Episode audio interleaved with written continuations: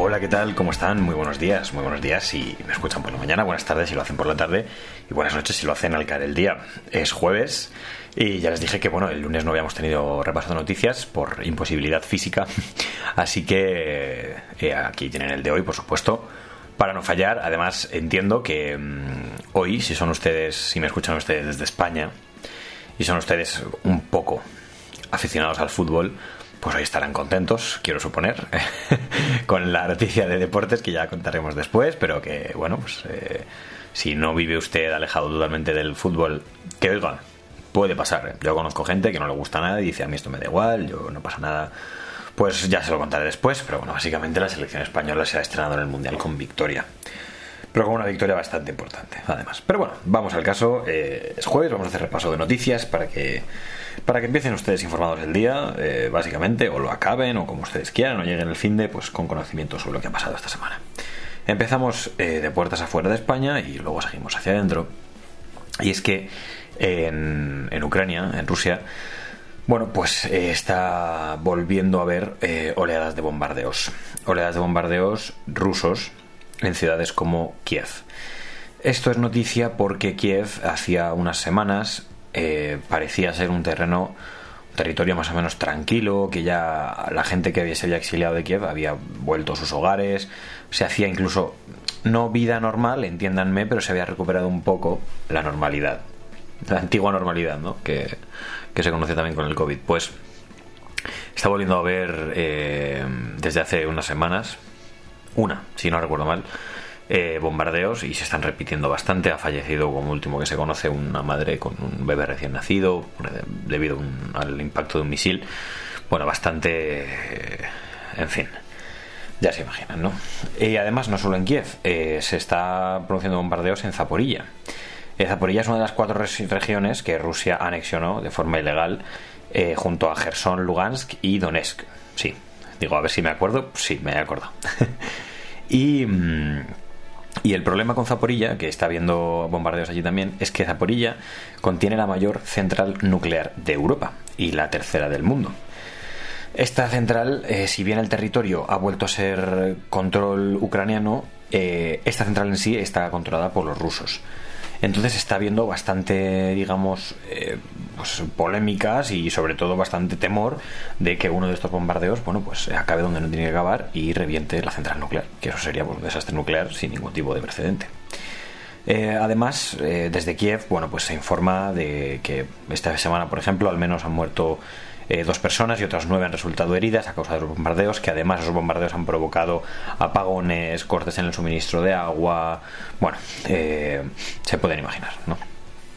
Así que ya les digo que si querían ustedes un update de la guerra, pues aquí lo tienen, básicamente. Eh, no, está parado, no está quieto, ni mucho menos. Se acerca el invierno ucraniano, que es algo, que es algo bastante, digamos, con lo que cuentan los ucranianos para frenar un poco la guerra o que no eh, como congelar un poco todo, ¿no? Valga además el, el símil para, para, el invierno, pero congelar un poco los avances porque, bueno, un invierno en Ucrania no es un invierno como estamos acostumbrados nosotros aquí en España.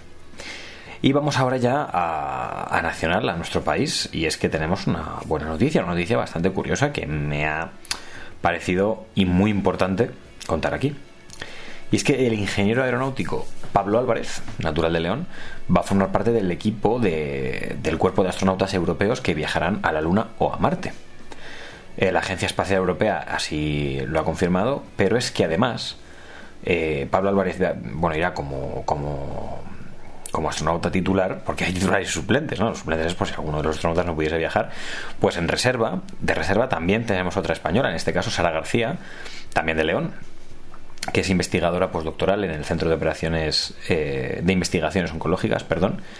Bueno, pues eh, han sido elegidos para la nueva promoción de, de, astronautas europeos. Es la primera que se elige desde 2009.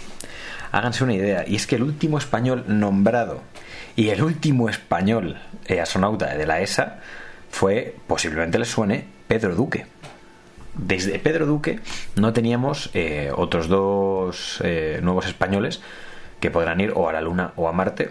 Así que apunten nombres. Pablo Álvarez, de 1988, nacido en... Y Sara García, nacida en 1989. Ya han entrado en la historia espacial, al menos en, este país. Oigan, una muy buena noticia, para que nos vamos a engañar, ¿no? Y, de una buena noticia a una noticia, bueno, pues un poquito más... Eh, en fin, y es que el Fondo Monetario Internacional, el FMI, nos ha echado la bronca a España y nos ha reclamado que, que comience ya en 2023 a sanear las cuentas públicas porque no sé si lo saben, pero en España las cuentas públicas, ya no hablo a nivel de deuda, que también, pero las cuentas públicas a nivel general están bastante desfasadas. Bueno, pues el FMI nos ha pedido que, recortemos, vaya, que ajustemos, por así decirlo. Pero es que tiene que ser un ajuste. El, FMI ha dicho lo siguiente. Tendrá que ser un ajuste de entre 3.000 y 6.000 millones el año que viene. Un año que además les recuerdo es año electoral. Y los años electorales no suelen ser eh, conocidos o famosos por, eh, por ser años austeros, por así decirlo, ¿no? El FMI, la recomendación general, incluyendo también 2024, ha sido reducir el desequilibrio de sus cuentas 7.200 millones como número exacto eh, a partir de, dentro de, dos años. Bueno, también en el mismo informe se ha, se ha comentado que España conseguirá esquivar la recesión. Ah, buen, buen, digamos, buena noticia, pero que el crecimiento se ralentizará más de lo que primeramente se veía previsto. ¿no? Eh, en fin, el organismo que dirige Cristalina de Georgieva, que es la, presidenta del FMI, pues ha recomendado al gobierno español que reduzca el déficit fiscal estructural entre un 0,25 y un 0,50 sobre el PIB del año que viene. ¿no? Este es el ajuste, el ajuste fiscal. Es, eh, se ha presentado en, en, el, en el informe que, que se presenta como declaración anual. Y de informes de FMI y de informes eh, monetarios, pasamos a eh, la última noticia antes de deportes, que me quiero detener un momento en esta noticia para contársela.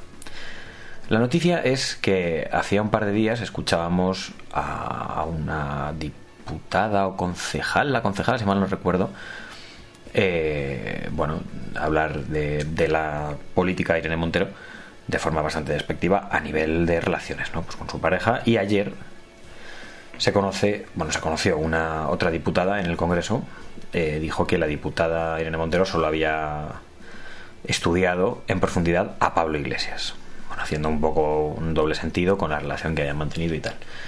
Eh, pero claro, es que esto, esto es una más. Y ya no me refiero a una más de ataque a Irene Montero o a quien sea, es una más de ataques entre políticos, porque obviamente cuando alguien denuncia esto, cuando alguien pone el grito en el cielo sobre le han dicho no sé qué, la respuesta inmediata de una persona ideológicamente contraria será sí, pero es que ellos han dicho no sé qué, sí, pero es que ellos dijeron lo otro. Y no les falta razón. No les falta razón. en algún momento el otro partido habría dicho cualquier otra cosa que lo que único que hace va a ser eh, seguir normalizando el hecho de los insultos, el hecho de que se pueda insultar, de que eh, convirtamos el Congreso y la política en un patio de niños, en un patio de colegio. ¿Por qué les estoy contando esto? Porque hoy subiré un vídeo, o lo tendré ya subido según el momento en el que nos estén escuchando, hablando sobre este tema. Y sobre cómo el hecho de que la política se esté convirtiendo en un tuya mía de insultos está haciendo a la sociedad española ser un reflejo de esa política. Ser un reflejo de, digamos, la, la, la, bajeza y, el hecho de no respetar ningún tipo de moral. Por tanto, tendrán un vídeo en el Instagram sobre ello. Vayan ustedes a verlo, que seguro que es bastante interesante. Por último, lo que ya les he comentado antes. Lo último que les he comentado antes, y es que España ha tenido su primer partido del Mundial. Ha jugado contra la selección de Costa Rica y ha vencido por 7 goles a 0. Exhibición histórica de España. De momento parece que la cosa funciona. ya veremos a ver qué tal va. El próximo partido de España es el domingo a las 8 de la tarde, si no recuerdo mal, contra Alemania. Bastante, partido bastante interesante. Y ya para cerrar, pues contarles que España ha sido eliminada de la Copa Davis de tenis. Y nada más, eh, ya les digo, pásense por, por, mi Instagram para escuchar un poquito de denuncia social, ¿no? Como, como, como aquel que dice. Y muchísimas gracias por estar aquí un día más. Yo les espero el lunes con el repaso de noticias, que sí que tendremos. Espero que tengan un muy buen fin de semana, que se me cuiden mucho y nos vamos oyendo.